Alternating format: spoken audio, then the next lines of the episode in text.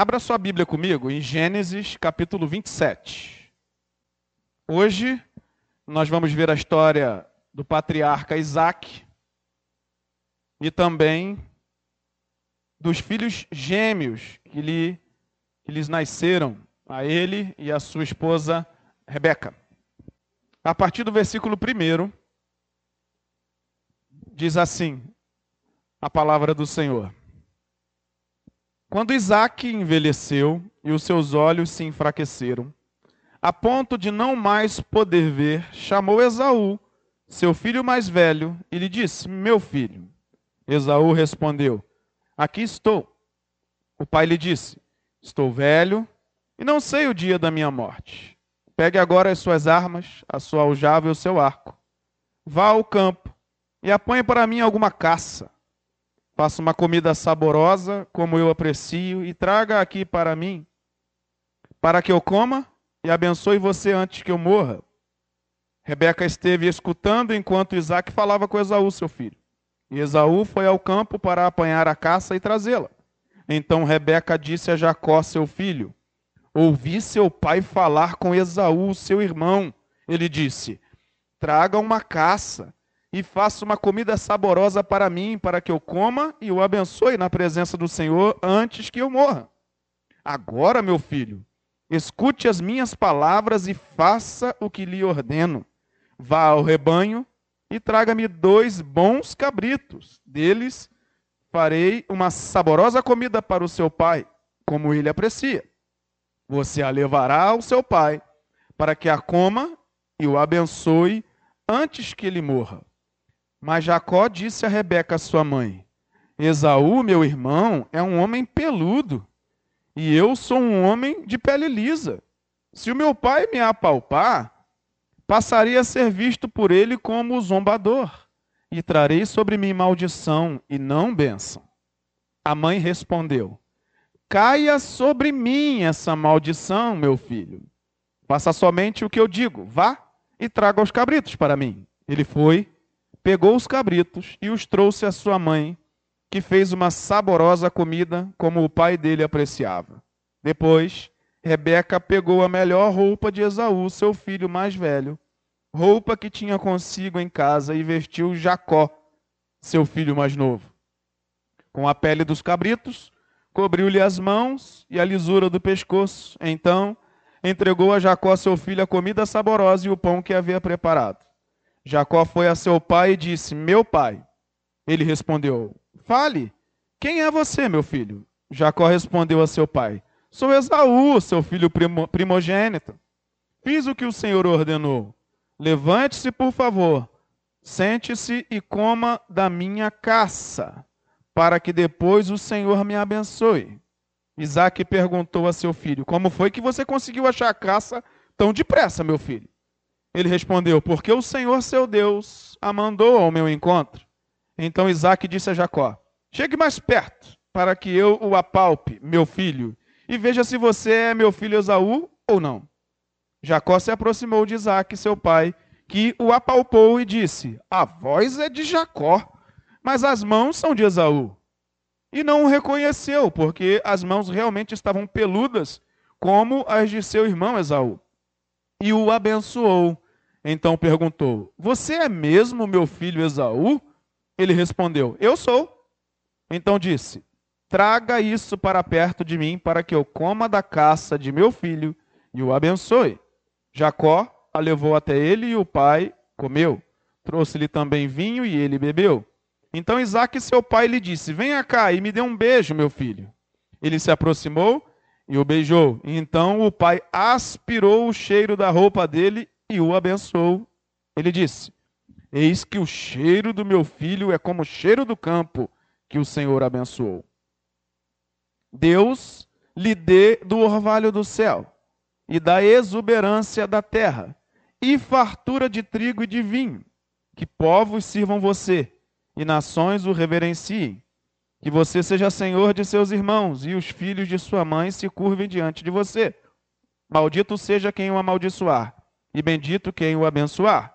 E aconteceu que depois que Isaac abençoou Jacó, e este tinha acabado de sair da presença de seu pai, chegou Esaú, seu irmão, vindo da sua caçada. Ele também fez uma comida saborosa e a levou ao seu pai e lhe disse: Levante-se, meu pai, e coma da caça de seu filho, para que o Senhor me abençoe. Então Isaac, o pai dele, perguntou: Quem é você? Ele respondeu: Sou seu filho, o seu primogênito, sou Esaú. Isaac estremeceu, sentindo uma violenta comoção, e disse: Mas então quem foi aquele que me apanhou a caça e trouxe para mim? Eu comi tudo antes que você chegasse e o abençoei, e ele será abençoado. Ao ouvir tais palavras de seu pai, Esaú deu um grito, cheio de amargura, e disse: Abençoe também a mim, meu pai. Mas Isaac respondeu: Seu irmão veio e com astúcia tomou a bênção que era sua. Esaú disse: Não é com razão que ele se chama Jacó? Pois já duas vezes me enganou, tirou-me o direito de primogenitura e agora tomou a bênção que era minha. E perguntou: Então o Senhor não reservou nenhuma bênção para mim? Isaac respondeu a Esaú: Eis que o constituí senhor sobre você, e fiz com que todos os parentes sejam servos dele. De trigo e de vinho o supri. Assim, o que posso fazer por você, meu filho? Esaú disse a seu pai: Será que o Senhor, meu pai, tem somente uma bênção? Abençoe também a mim, meu pai. E levantando a voz, Esaú a voz, chorou. Então Isaque, seu pai, disse: Sua habitação será longe dos lugares férteis da terra, longe do orvalho que cai do alto. Você viverá da sua espada e servirá ao seu irmão. Quando, porém, você se libertar, sacudirá do seu pescoço o jugo dele. Versículo 41. Esaú passou a odiar Jacó por causa da bênção com que seu pai o tinha abençoado. E disse em seu íntimo: Os dias de luto por meu pai se aproximam. Então matarei meu irmão Jacó. Chegaram aos ouvidos de Rebeca estas palavras de Esaú, seu filho mais velho. Então ela mandou chamar Jacó, seu filho mais moço, e lhe disse: Eis que seu irmão Esaú se consola fazendo planos para matá-lo. Agora, pois, meu filho, ouça bem o que vou dizer. Levante-se e fuja para a casa de Labão, meu irmão, em Arã. Fique com ele alguns dias, até que passe o furor de seu irmão e cesse o rancor dele contra você. E se esqueça do que você lhe fez. Quando isso acontecer, enviarei alguém para trazer você de volta. Não posso perder os meus dois filhos num só dia. Então Rebeca disse a Isaac: Estou aborrecida da vida por causa das filhas de Et. Se Jacó tomar esposa dentre as filhas de Et, tais como estas, as filhas desta terra, de que me servirá a vida? Agora vai para o capítulo 28, continuando, até o versículo 9. Isaac chamou Jacó e, dando-lhe a sua bênção, lhe ordenou, dizendo: Não escolha uma esposa dentre as filhas de Canaã. Levante-se e vá a Padã Arã, a casa de Betuel, pai de sua mãe, e tome lá por esposa uma das filhas de Labão, irmão de sua mãe. Que o Deus Todo-Poderoso o abençoe, faça com que seja fecundo e o multiplique, para que você venha a ser uma multidão de povos. Que ele lhe dê a bênção de Abraão, a você e à sua descendência, para que você possua a terra de suas peregrinações, concedidas por Deus a Abraão. Assim, Isaac despediu Jacó, que se foi a Padã Arã, a casa de Labão, filho de Betuel, o arameu, irmão de Rebeca, mãe de Jacó e de Esaú. Versículo 6. Esaú viu que Isaac havia abençoado Jacó e o havia mandado a Padã Arã para tomar de lá esposa para si, e que ao abençoá-lo lhe havia ordenado que não escolhesse uma esposa dentre as filhas de Canaã. Soube também que Jacó, obedecendo ao seu pai e à sua mãe, havia ido a Padã Arã. Sabendo também que Isaac, seu pai, não via com bons olhos as filhas de Canaã, Esaú foi à casa de Ismael, e além das mulheres que já tinha, tomou por mulher Maalate, filha de Ismael, filho de Abraão, e irmã de Nebaiote. Até aqui. Palavra de oração. Senhor, ajuda-nos e abençoa-nos nesse tempo de meditação na Sua santa palavra. Fala aos nossos corações. Nós assim te pedimos em nome de Jesus. Amém.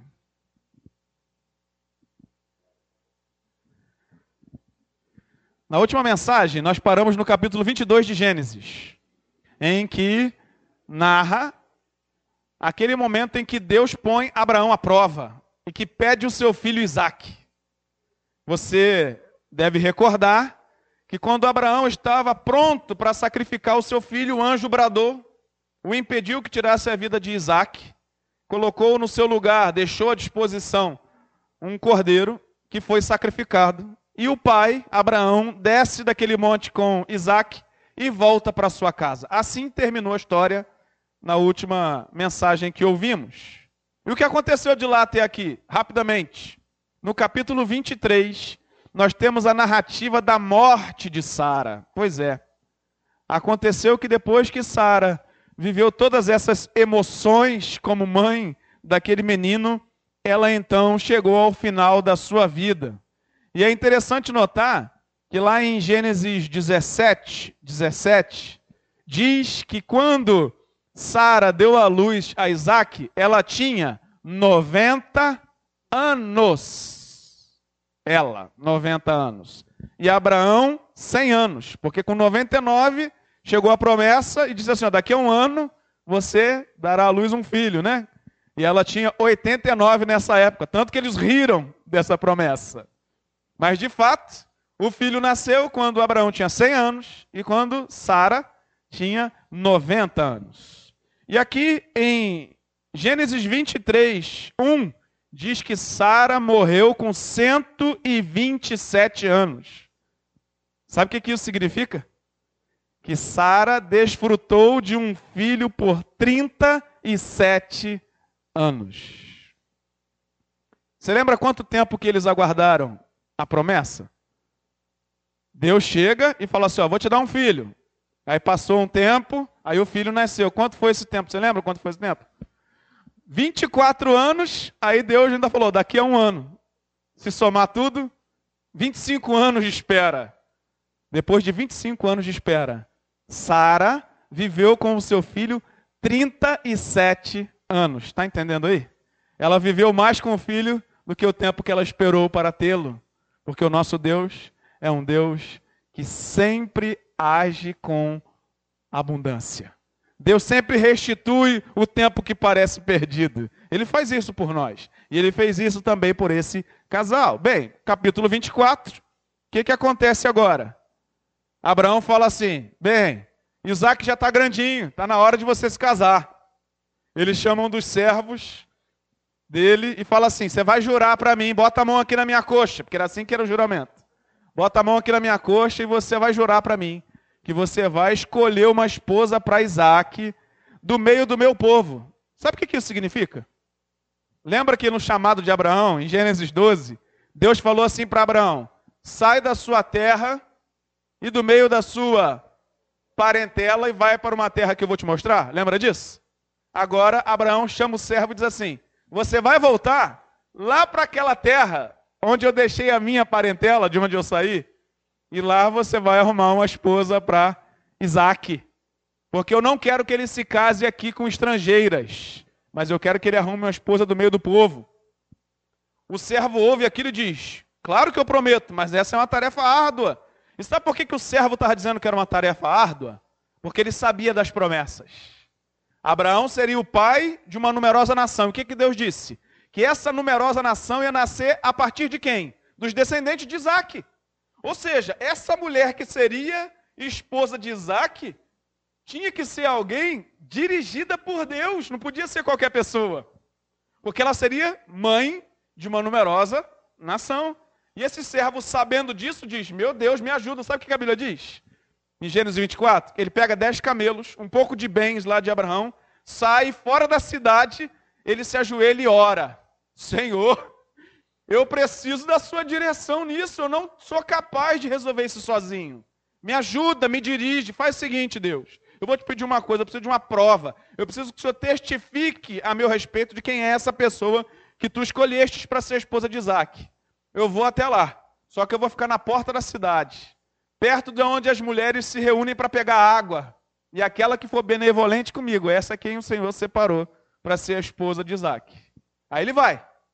Chegando lá, ele prende os camelos, E ele chega perto de um poço e, um, e várias mulheres daquela mesma cidade saem para retirar água. Irmãos, entenda uma coisa. Naquele tempo, uma mulher não iria, de forma alguma, ter nenhum contato com um homem, sequer, nesse caso aqui, sendo um estrangeiro, chegaria perto deles.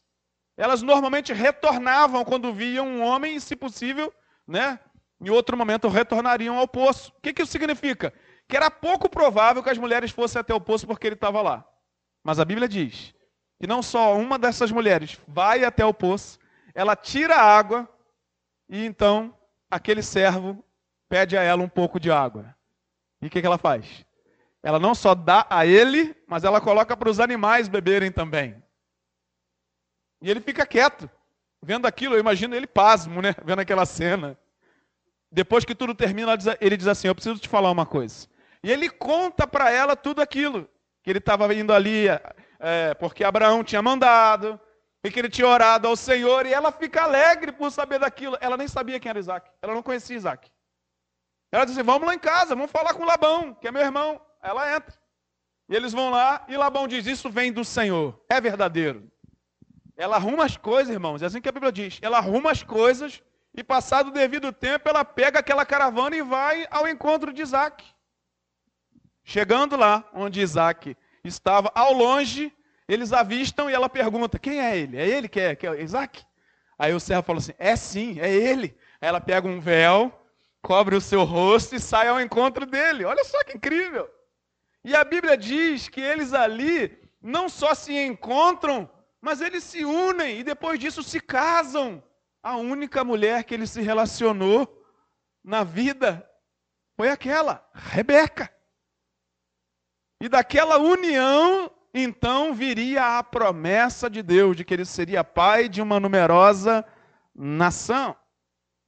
Como eu disse, Abraão também desfrutou de dias ao lado do seu filho.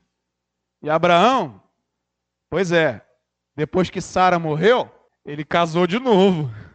Ele casou com uma outra mulher chamada Ketura. Está aí no capítulo 25. Sabe quantos anos viveu Abraão? 175 anos. Isso significa que ele desfrutou do seu filho por 75 anos. 75 é 3 vezes 25, né? O tempo da espera dele foi 25 anos. Deus deu a ele o desfrute do filho dele três vezes mais o tempo que ele tinha guardado a promessa. Está entendendo? Está entendendo como é que o nosso Deus é? Viver com Deus nunca é perda de tempo. Deus é o Senhor do tempo. E o mais interessante é que quando Abraão morre e falece, eu não estou falando que é interessante a morte dele, mas é que é você olhar para a Bíblia e falar assim: puxa, esse homem esperou tanto por um filho, né? Aí ficou ali dois descendentes, né? Ismael e Isaac, né? Uh -uh. Sabe quantos filhos deixou Abraão? Oito filhos ele foi pai de oito filhos, porque ele teve Ismael com Agar, ele teve Isaac com Sara, e ele teve outros seis filhos com Ketura. Você entendeu isso? Que ele, com mais de 130 anos, ainda foi pai de seis filhos. A Bíblia diz isso para a gente em Gênesis 25. Isaac, então, agora alcança a maioridade e vai se casar porque ele já estava rapazinho, já estava com 40 anos. E ele agora se encontra né, com essa mulher, que eu já te contei a história, Rebeca, se casa e então ele descobre que Rebeca, assim como sua mãe, era estéril. Não podia dar à luz filhos. Mas sabe o que ele faz? Ele clama ao Senhor ele ora a Deus para que visitasse a sua mulher. E Deus ouve a oração de Isaac. E não só lhe concede um, mas dois filhos. Ele então agora é pai de dois meninos. E a Bíblia diz que aquilo era tão incomum naquela ocasião, que quando ela nota que está grávida e os bebês começam a se mexer no, no seu ventre, eles começam a perguntar a Deus o que estava acontecendo. Senhor, o que, que é isso que está acontecendo? Porque tinha dois bebês e não um bebê. Dois bebês. E o mais interessante é que em Gênesis 25 vai dizer que Deus fala assim para aquele casal: Dentro do ventre da tua esposa tem dois povos. Um servirá ao outro. Só que o mais novo vai ser senhor sobre o mais velho. Eles estavam na barriga quando Deus falou isso. E eles ouviram a voz de Deus. E aquela promessa de Deus, ou aquela predição de Deus falando a verdade sobre o futuro, ficou no coração daqueles dois, na mente daqueles dois. O que, que acontece então? Acontece que num dado momento, já grande, a Bíblia conta que Esaú, que era caçador, que era homem bruto, homem enérgico, ele sai para caçar e volta de lá com uma senhora fome. Ele entra em casa e nota que Jacó, seu irmão, estava ali fazendo um cozido vermelho. E ele chega pertinho dele e fala: O que, que é isso que você tem aí? Ele fala assim: Isso aqui é um guisado. Você quer? Ele: Quero eu estou morrendo de fome. Ele diz assim: Mas antes, me vende o teu direito de primogenitura pelo prato de comida que eu vou te dar. Ele diz: O que me vale o direito de primogenitura com a fome que eu estou? Me dá esse negócio aí. Tá bom, pode ficar com esse direito de primogenitura. E a Bíblia diz que ele come aquele prato e se farta. Queridos, o que era o direito de primogenitura? Era a bênção de Deus para os primogênitos. Os filhos mais velhos não só recebiam a maior porção da herança, mas eles também eram abençoados pelos seus pais, e eles é que conduziam a família a partir dali. Eles tinham o direito de serem os responsáveis, os sacerdotes sobre aquele lar. Esaú chega e, por causa da fome que está, ele vende o seu direito de primogenitura. Aqui está a primeira lição que eu quero falar para você. Nós precisamos olhar para essa história e termos o cuidado de não cair no mesmo erro de Esaú. Qual foi o erro de Esaú? O erro de Esaú foi abrir mão da bênção por causa de um prazer imediato. Naquele mesmo dia ele sentiu fome de novo. E no outro dia novamente, no outro dia novamente. Ou seja, por causa de um prazer imediato e temporário que passaria logo e que ele sentiria novamente aquela mesma necessidade, Esaú vendeu o seu direito de primogenitura. Ele trocou a bênção de Deus por um prato de lentilhas. É o que a palavra nos fala e a gente precisa ter cuidado com isso. Porque em outras medidas nós, ainda que sejamos cristãos, acabamos por falhar no mesmo erro de Esaú. Por causa de um prazer momentâneo, por causa de um bem que passa logo, por causa de algo que é tão temporário e humano, nós trocamos a bênção de Deus. Cuidado, irmão.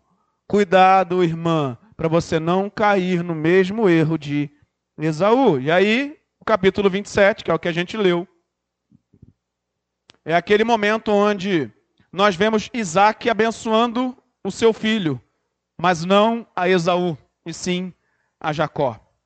Note como aquela família ficou desestruturada. Você percebeu? Como essa família estava em pleno desequilíbrio. E por que estava em pleno desequilíbrio? Porque a Bíblia vai dizer que Rebeca, ela tinha predileção pelo filho mais novo, preferência pelo filho mais novo, e o pai tinha preferência pelo filho mais velho a casa estava dividida. E o Novo Testamento diz para nós que casa dividida não subsiste, não fica de pé. Assim é a minha casa, assim é a sua casa também. Nós temos que cuidar o nosso coração para não cair nesse mesmo erro. Essa família se destroçou aqui, se dividiu exatamente porque os pais criaram preferências, coisa que dividiu os dois filhos a parcialidade. A Bíblia está apontando isso nessa história para que nós não caiamos no mesmo erro. Isaac, então, o que, que ele faz? Nos primeiros cinco versículos do capítulo 27, a Bíblia diz que ele chama Esaú e fala assim: Eu não sei, eu acho que eu estou perto de morrer. Eu queria te abençoar antes. E você vai dizer assim: o que, que tem de mais nisso? Parece que não tem nada de mais, né? Mas não era assim que funcionava. Sabe como é que era a liturgia de abençoar os filhos? Chamava-se todos os filhos, todos na presença do pai. E o pai abençoava o primogênito, mas também abençoava os outros. Era assim que funcionava. Só que a Bíblia diz assim: chamou Isaac a Esaú e disse para ele fazer o que tinha que fazer. Ele estava fazendo uso da sua preferência para levar para pertinho dele o filho querido e ninguém mais percebeu o que estava acontecendo. Você está entendendo? Só que, lamentavelmente, essa ação de Isaac desencadeou uma outra ruim. Porque Rebeca estava ouvindo tudo. O que, que ela fez? Ah, você está tramando com Esaú para abençoar ele sem que a gente saiba? Deixa comigo. Ela chama lá Jacó e fala assim: ó, seu pai está tramando para abençoar teu irmão. Eu tenho um plano. Nós vamos resolver essa situação. Queridos, deixa eu te dizer uma outra lição aqui importante. Gênesis 25 diz que no ventre o Senhor disse para aqueles pais que o filho mais novo seria senhor sobre o mais velho. Deus já tinha dito que isso ia acontecer, eles sabiam disso. A pergunta é: Deus precisava da ajuda de Rebeca? Não. Ainda mais quando essa ajuda vem por meios ilícitos, pelo engano, pela mentira. Ela achou que Deus precisava de uma ajudinha para cumprir o que ele disse que ia fazer. Não, o Senhor falou que Jacó vai ser mesmo, ele é o mais novo, já que ele vai ser senhor sobre o outro, deixa eu né, cuidar para que não dê errado, porque Isaac está tentando fazer os planos de Deus saírem diferentes. E o que, que ela faz? Ela traça um plano ilícito para alcançar o que Deus deveria fazer, ou queria fazer. Entenda uma coisa: os fins não justificam os meios. Na vida com Deus, nós precisamos aprender uma coisa: o fato de Deus dizer que vai fazer isso ou aquilo, sempre será com base na licitude na verdade. Deus é um Deus justo, leal, fiel. Ele nunca faz nada por meios errados. Se tem alguma coisa errada, não é bênção de Deus, não. Não é. Ah, mas eu vou ter muito dinheiro, mas se não é Deus que está dando por meios lícitos, não é bênção, é maldição. Não é para a gente aceitar, não é para a gente ter conosco. E a verdade sobre isso é que nós, enquanto cristãos, ao longo de todos esses séculos, estamos falhando nesse mesmo erro. Quando a igreja se prostitui para poder ter benefícios. Quando o cristão se permite o pecado, o erro, o engano, para poder alcançar coisas que são até boas, que são até agradáveis. Mas nós não podemos abrir concessão a isso. E ela faz isso. Rebeca traça um plano e ela disfarça o seu filho Jacó para que ele se parecesse com Esaú. Por quê? Isaac já estava cego praticamente, não enxergava mais nada. E ele estava desejando abençoar o seu filho Esaú. Irmãos, parece que deu tudo certo, né? Se eu te contar essa história assim, então Jacó foi abençoado pelo seu pai. Ele recebeu uma porção da sua herança. O seu pai orou por ele. O seu pai o despediu em paz para a casa do seu tio Labão. E ele foi um homem abençoado pelo seu pai. Se eu te contar essa história assim, você não imaginaria que tudo isso realmente aconteceu. Mas eles tramaram um plano, plano de falsidade, de mentiras e de engano. Tinha um guisado lá para Isaac comer, é verdade? É verdade. Mas era caça? Não. Eram dois cabritos que pegaram lá, lá fora, que eles tinham. De fato tinha cheiro de Esaú, mas era Esaú? Não. De fato ele estava peludo, mas era Esaú? Não. Ou seja, tudo parecia a bênção de Deus, mas não era a bênção de Deus. Porque nem tudo que parece ser a bênção de Deus, de fato o é. Cuidado para você não cair nas armadilhas de Satanás, hein? Cuidado para você não entrar em arapucas do mal. Porque por vezes os nossos pés ficam presos, porque os nossos olhos vislumbrar uma bênção que não era a bênção de Deus. E ao invés de trazer acréscimo, ao invés de trazer valor, nos levou para a destruição e para a maldição. Cuidado, cuidado, cuidado. A verdade é, se nós quisermos a bênção de Deus, nós temos que andar no caminho de Deus e não buscar atalhos. Se é de Deus, tenha paz. Pode levar 25 anos, pode levar até mais. Ainda que passe o tempo, meu irmão e minha irmã, não se afobe. Deixe Deus fazer o melhor. Ande no caminho do Senhor. Não fique apavorado porque o tempo está passando, porque as coisas não acontecem. Guarda o teu coração no Senhor. Ele sabe o que faz. E mais, ele sabe quando faz. A gente precisa ter paz no coração. Eu sei que é difícil. Nós somos ansiosos. A gente se angustia. A gente não gosta de esperar nada. Mas cuidado, porque Abraão falhou quando ele quis o filho antes do tempo Ismael nasceu. Agora Isaac está ali diante de uma situação que não foi ele que provocou, mas a sua esposa está fazendo o mesmo erro. Cuidado, irmãos, para não entrar nessa mesma situação. Lembre-se, Deus não precisava da bênção da primogenitura para fazer de Jacó um homem abençoado. Precisava? Não. Isaac poderia dar a bênção toda para Esaú. E Deus podia exaltar o filho Jacó a si mesmo. Porque é Deus que faz tudo. A Bíblia diz que tá, com ele está o querer e o realizar. Ou seja, é Deus que faz tudo. A gente às vezes se precipita. Mas o que acontece na história? De fato, Isaac abençoa Jacó. Depois, Esaú chega ali amargurado. Seu pai percebe todo aquele erro. Ele diz: Mas eu já abençoei ele, eu não posso desfazer. O que está feito, está feito. Ele diz: Mas e agora, papai? E ele começa, enérgico que só, a alçar a voz: Abençoa a mim também, só tem uma bênção. Mas ele diz: Você vai servir a teu irmão. Ele vai ser Senhor sobre você ele será ricamente abençoado e a geração dele será como as estrelas do céu. O que, que aconteceu? Esaú disse: Ah, é? Não tá bom. Você está perto de morrer. Eu vou acabar com essa história, eu vou resolver isso. Eu vou matar meu irmão. Rebeca ouve isso, chama Jacó e diz assim: Ó, sai, foge daqui, vai lá para a casa de Labão.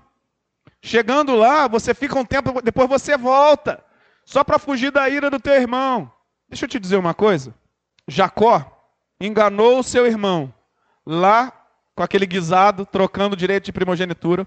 Agora ele engana o seu pai, engana também o seu irmão, e agora ele precisa fugir para não morrer. Ele vai para a casa do seu tio chamado Labão. Entenda uma coisa: todas as nossas atitudes têm consequências. Todas. A vida é uma semeadura. Nós estamos caminhando e lançando sementes pelo caminho. Nós estamos caminhando e lançando sementes pelo caminho. Se estamos honrando a Deus, as sementes são de honra. Mas se estamos desobedecendo, as sementes são de desobediência. E Jacó lançou sementes pelo caminho de engano, de mentira, de trapaça. E a Bíblia vai dizer para a gente que essas atitudes dele não ficaram sem consequências. Quando chega lá na casa de Labão, ele também foi enganado pelo seu tio. Quer saber mais dessa história aí? Pois é, esse é assunto da próxima mensagem. Mas antes de eu encerrar, eu queria que você entendesse algumas verdades práticas aqui para nós. Olhando para esse exemplo todo, eu digo para você, meu irmão, serve para mim. Cuidado com as escolhas que você faz. Cuidado com as concessões que você faz ao longo da sua vida. Tudo o que a gente faz é uma semeadura nessa vida. E a Bíblia diz assim: aquilo, pois, que o homem semear, isso também ceifará, porque de Deus ninguém zomba, diz a palavra do Senhor. Então, que nós passemos por essa vida e possamos semear semente de honra, de obediência, de fidelidade, de bom caráter, de ética, de amor, de perseverança, porque ainda que os nossos olhos não vejam o fruto disso, a nossa geração vai colher. Você crê nisso? Nós precisamos viver assim. Pastor, e a minha vida na ignorância? Eu já falei tanto. Aí é a misericórdia de Deus. Por quê? Porque no tempo de ignorância a gente conta com a misericórdia de Deus. Mas no tempo da consciência e da verdade, da luz, da palavra de Deus em nossos corações e mentes, nós temos que ser intencionais numa vida com Deus. Não se deixe levar por prazeres temporários, porque isso tira tira-nos do lugar de bênção, da bênção de Deus. Deus quer que nós valorizemos a honra e a bênção. Então, que nós possamos buscar viver assim, nunca forçando as portas que Deus não abriu. Se ela está fechada, deixa ela fechada. Se ele abrir, você passa. Se ele não abrir, apenas obedeça. Deus sabe o que é melhor para nós. Amém? Que Deus te abençoe. Vamos orar. Nosso Deus Pai, que essas verdades encontrem morada nos nossos corações e mentes. Que o Senhor nos alimente, nos edifique e nos faça andar em obediência diante da tua presença e colher os frutos desta vida. Para a glória do Senhor oramos em nome de Jesus. Amém. E amém. Que Deus te abençoe.